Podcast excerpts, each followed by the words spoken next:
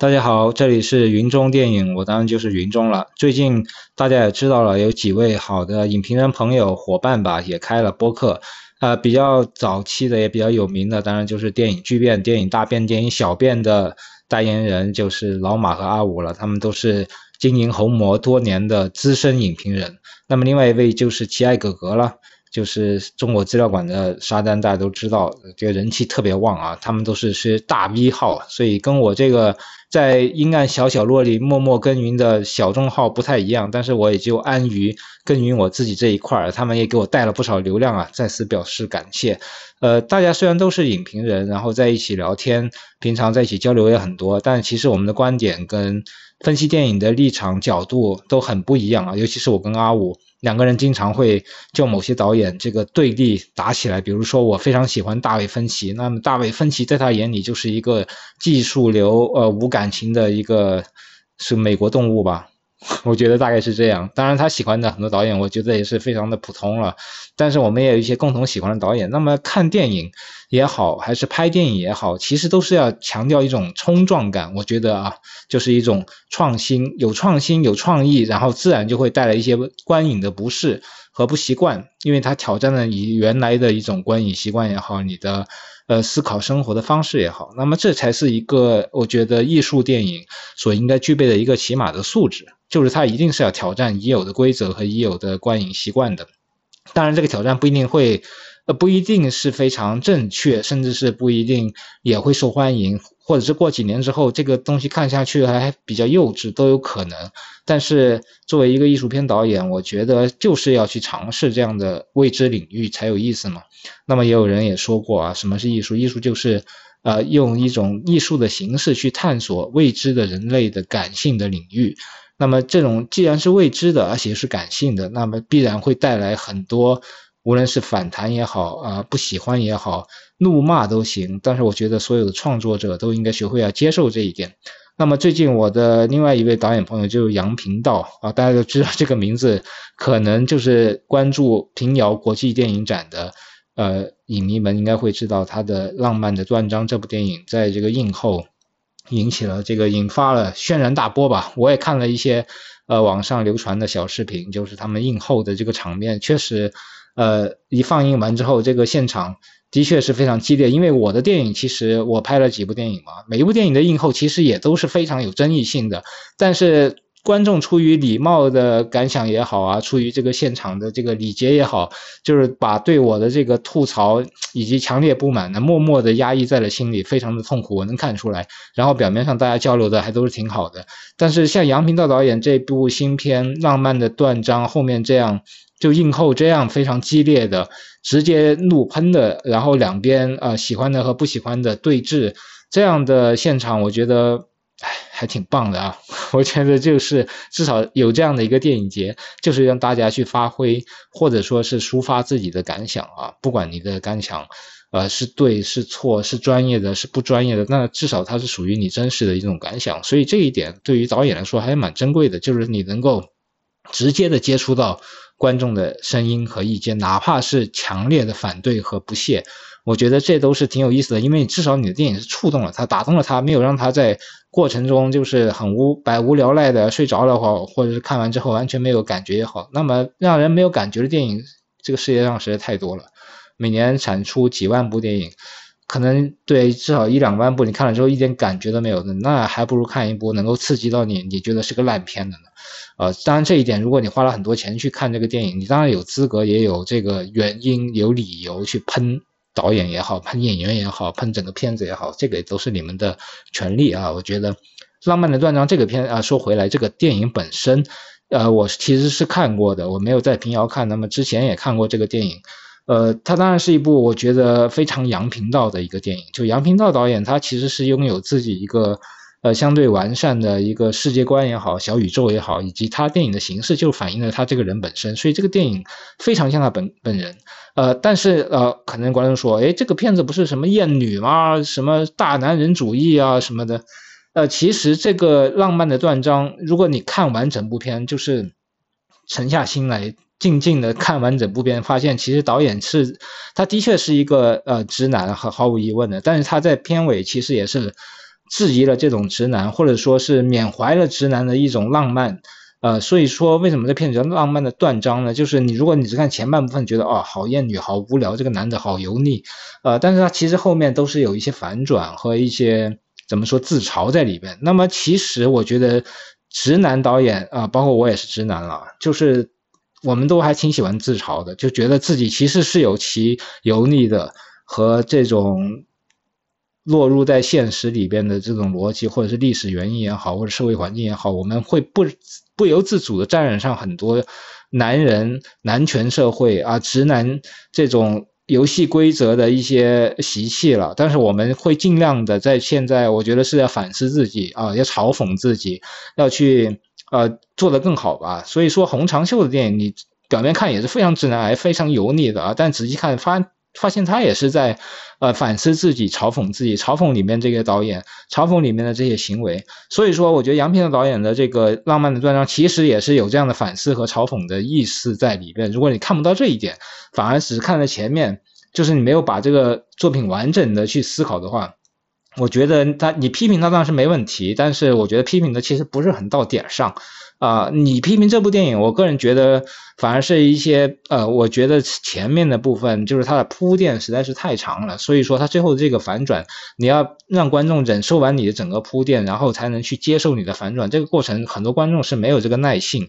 他可能在关键的信息点的时候已经在玩手机，在网上写短评啊，在豆瓣打一星，在操作这些复杂的这个工作的时候，你的电影最后的关键信息他根本可能没看到，或者根本就不在乎，那个时候他的。情绪和理智已经完全偏向了喷你的这一边，所以说，我觉得这部电影打一星的话，呃，我个人觉得就是那里还有更多更多非常烂的，完全为了骗你钱的那些电影，你可能打负一百星都有可能。呃，当然我不是在评价这个评星系统的合理和不合理，我觉得无所谓。对我来说，评星这个东西本来就是个垃圾，电影用分数来评，用星级来评，都是毫无意义和我觉得没有道理啊，这只是一种。感性的发泄而已啊，就你打五星也好，打一星也好，其实对一部电影来说，它本身没有什么太大的价值。对于电影本身来说啊，就是你个人的观感，每个人都有自己的喜好，每个人都有自己的观感。那么你个人观感这个电对这个电影来说，没有什么呃真正的，你不会改变这个电影的任何一丝一毫，只能改变它带来的，比如说票房也好，它的评论也好，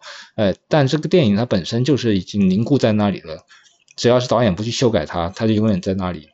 会有更多的后人来看，更多喜欢他的人和不喜欢他的人来评价这部电影。所以说，能激起评论的电影，我觉得都挺有意思的啊。至少我看完这个浪漫的断章，我也不觉得是看了一部烂片，浪费了我的时间。我觉得它还是能引发一些思考，然后能看到杨平道导演的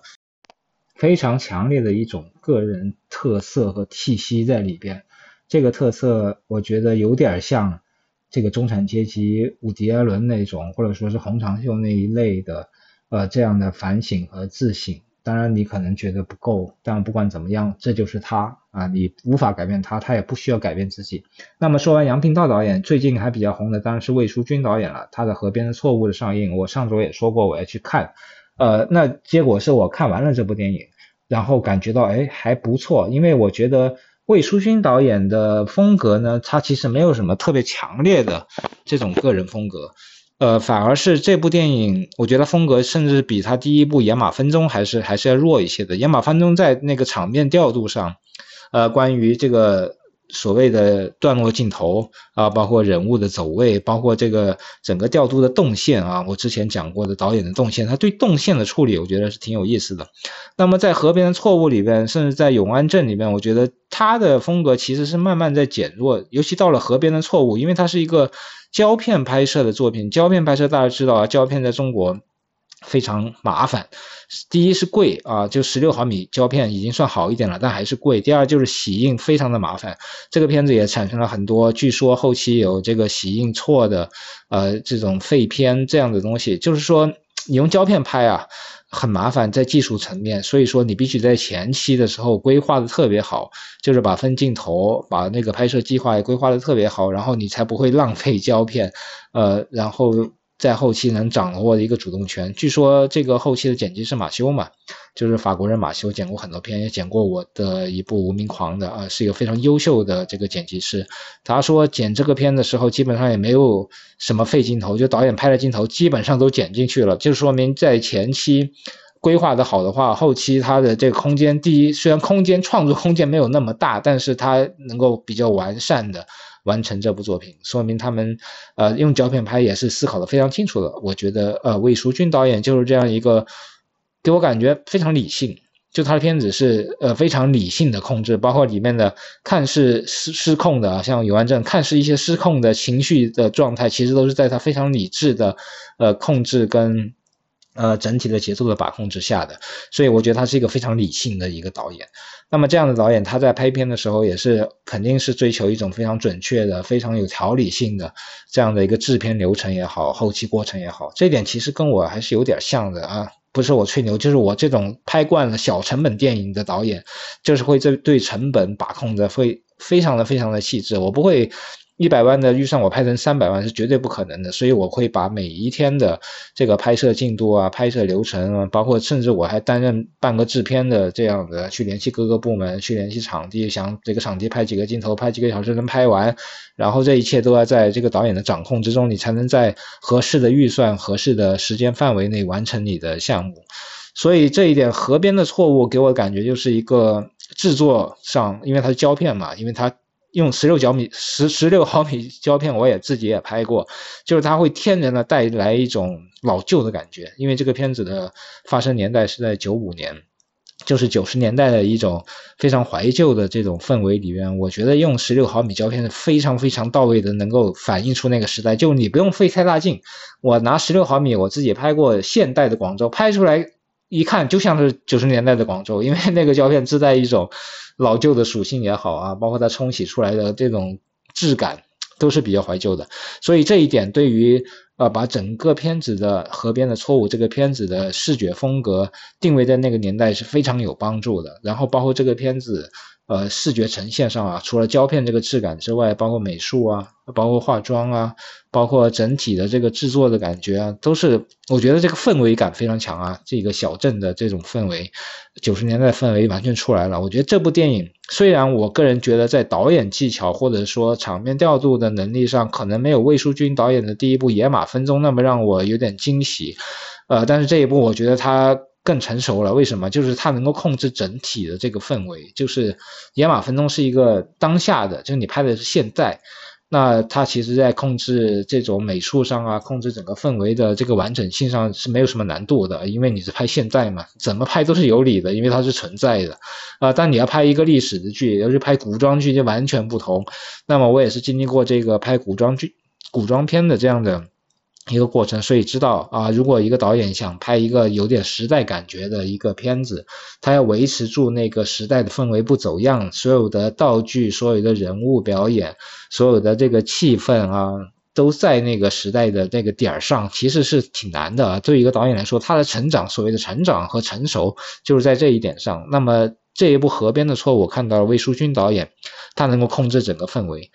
不管是他他的团队当然是很优秀了，就是美术团队啊，各种道具团队、服化道团队都能帮助他来去还原那个时代。然后他自己也是呃通过胶片呃这个介质又能反映出那个时代。但整体来说，不管是多少人帮他，这部作品至少是在我看来在技术上是非常 OK 的，然后整个氛围上也是非常好的。这一点也是他肯定这个片子投资也会相对大一些嘛，所以在完成度上我觉得是非常不错的。一个片子，至少我能专门看那个氛围就够了。虽然这个你要说到这个片子的叙事啊，呃和故事啊，我觉得是有点怎么说，稍微有点陈旧，就是八十年代的先锋小说嘛。那个小说而且还是抄袭，可能是余华当年也是致敬以前的更早期的，比如说五六十年代的新浪潮那会儿的先锋小说。所以说它整个题材跟那个选材呃表现角度，我个人感觉像是看了一部。呃，五六十年代的呃世界的先锋电影，当然它的氛围是九十年代的大陆电影，所以整个感觉给我 感觉是有点奇怪的，而且又加上有一个因为有审查的原因嘛，所以结局也不能是变成真风，所以说一个这种实验性的或者先锋性的这种小故事，如果结局不能去到尽的话，就会觉得哎，忽然扭转成了一个正能量，最后一幕那光打的。这个偶像剧的感觉，这个阳光的感觉，又会觉得哦，前面全部是阴阴沉沉的天气嘛，最后一个正能量的这种所谓应付审查也好，也可能是导演的原意也好，都会让我觉得好像有点不够不够去到劲，就不够那么爽。但是整个片子我觉得还是挺挺好的。至少对于魏淑君来说，他还是一个进步。那么另外，我又说到另外一个新导演。其实，呃，这几年我觉得国内比较让我觉得，哎，在电影形式上或者说电影质感上让我有点期待的，第一个就是看完魏淑君的《野马分鬃》后啊，那么第二个就是看完顾晓刚的呃《春江水暖》之后啊，我就会比较期待他们下部拍什么。那么魏导他，我觉得是一个拍类型片的好手。嗯如果如果有个好的故事，他会比较按部就班的，呃，然后呢也不乏这个精致的把它呈现出来。我觉得这是魏淑君的一个方向，但他不是那种风格化特别强烈的。我觉得就是在导演技巧上、空间调度上，呃。镜头外观上让你觉得哇，特别风格化，特别帅，特别酷。他不是那种，我觉得他是走内功的那种方向啊，走内劲、内力的方向。那么顾晓刚导演呢，就是他《春江水暖》，大家都看过的话就知道，这是一个很明显的一个风格化的导演，就是完全用这个强大的视听语言风格，呃，建立起了整个片子的结构和节奏。甚至他讲的什么内容我都不是很记得清楚，但由于他这种。家族史吧，呃，然后配上这个所谓的旁观的卷轴式的这种场景来反映这个。呃，富江的那一片山山水水，春夏秋冬，确实是很动人的一幅中国属于中国的一种画卷。所以他第一部的形式感实在是太强了，让人对他第二部是很感兴趣，也很有期待啊。第二部叫《草木人间》，已经在今年的东京国际电影节上放映了。但放映完之后，好像我听到了一些不太好的这个反馈啊，呃，就是感觉好像这一次有点失手了，就是。风格化也不有没有上一部那么极致和极端，可能也是因为投资大了，用了明星的原因，所以各方面都要有一些妥协吧。那么第二个据说也是好像内容上也没有第一部那么纯粹了。虽然第一部我觉得有一些败笔，就是他的演员，尤其是里面那个女主角特别的表演腔，特别的。破坏整个戏的气场，因为其他的家族那几个男的都是素人演员，那么找了一个说专业嘛，也不是很专业的一个女演员在里面破坏了整个片的气场。那么这一部《草木人间》，他的新片基本上都是用的专业的演员去演了，所以跟第一部的素人感觉还挺不一样的。一个导演如何能够呃掌控这个所谓的素人导演跟专业演员，甚至是素人和专业人之间的那种演员，比如说广告演员。啊，短片演员、短剧演员这样的不同的表演层次和不同的呃所谓的表演境界的这些演员，把它揉在一起，成成为一个非常有整体性的这个表演曲线，或者说是表演群体群像，这点是特别难的。所以这部《草木人间》虽然风评有点问题，但是我也还是很期待看一看到底是，尤其是看两个方面啊，一方面是顾晓刚导演的。这个形式啊，视听语言上是不是还能继承一点点？他上虽然说有人说没有继承到了啊，就是他上一部电影的，就是也不叫继承了，就 延续他上一部电影的所谓的中国山水画卷的横移长镜头，估计他也是会想做一些改变的。那么这是第一个我想看的东西，第二个就看他对。呃，专业演员的一个掌控能力跟素人演员，我相信这一部还是会有一些素人演员，就两两者的结合是特别难的，就如何把他们调在同一个频道上，很容易就会让专业演员显得很做作，业余演员显得很业余。如果调不好的话，调得好的话，会觉得哦，专业演员给业余演加了分，业余演员又给了专业演员一种正式的质感，这是调得好的状态。那么顾晓刚的《草木人间》也是接下来，我估计今年是不是今年底、明年初也会上映啊？我们到时候可以看一下。那么讲完了魏书君、顾晓刚、杨斌道导演也是，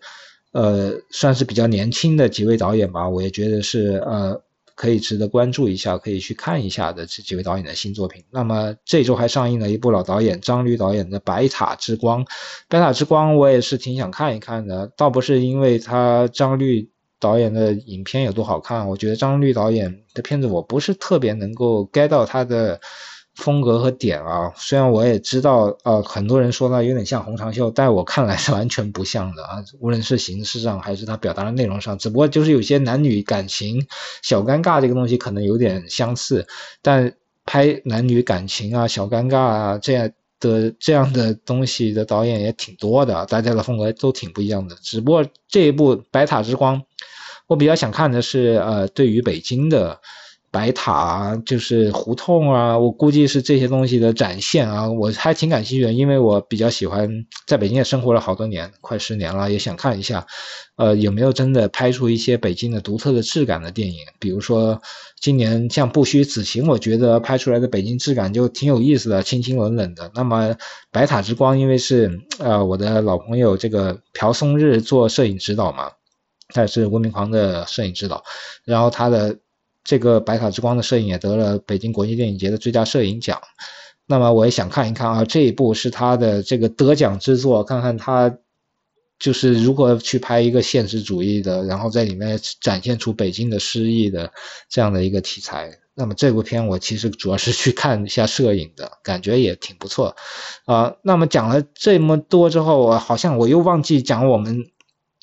之前我答应过大家说的导演的第三课，导演第三课其实刚才我已经讲了一些了嘛，就是动作。就刚才我也说了，魏书君导演他第一部《野马分鬃》那个人物的调度的动线挺厉害的。就是我之前也讲过，人物的动线就是所谓的场面调度这个东西，这个人物从哪里走到哪里，代表什么样的情绪，代表他想做的什么事情，这个就是一个动作是特别重要的。那么我们导演的第三个练习呢，其实就是你可以先写剧本，但是你不要写太长，可能只写三分钟。这三分钟只写一件事情，而且这个事情必须是由动作组成的。这个动作呢，还不能是特别小的动作。以前我们做这个作业的时候，经常会写啊，我眉头一皱，然后这个呃眼睛稍微微的这么一看，然后表情脸上微微一笑啊，这些东西都是不行的啊。作为这个动作，我们尽量是作为一个作业来说，尽量写大动作，不要写小动作。大动作就是我刚开始说的，比如说你在街上跑，撞到一个人，那人反手给你一巴掌，然后你一隔开，发现哎，这不是你老爸吗？类似这种就是比较大的这种动作，能够展现出一种戏剧性的情境也好，一种喜剧也好，悲剧也好，用大的动作，在这个大的动作和一些大的环境底下，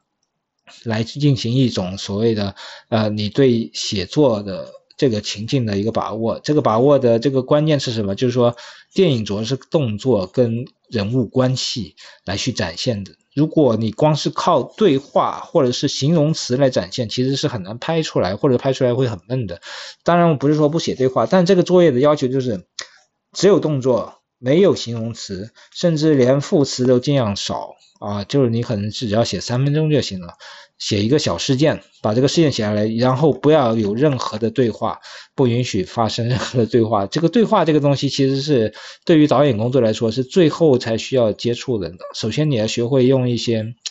纯粹的视觉语言、视听语言来去表现一个事情，而不是用对话。因为现在很多导演，呃。你们看国产电视剧可能也能知道啊，有些导演就是交代不清楚了，然后旁白一说两句话，把这个事儿给说清楚了，或者是有个事儿进行不下去了，大观众搞不清楚，他就用对话里面强行让这个人物在对话里面交代出这个事件的信息的背景，然后把这个事儿也讲清楚了。所以，用对话和用旁白来把事情讲清楚的，这就是没有电影叙事能力的导演就会这样做。所以在开始练习电影导演的功课的时候呢，就必须是。先屏蔽掉所谓的对话、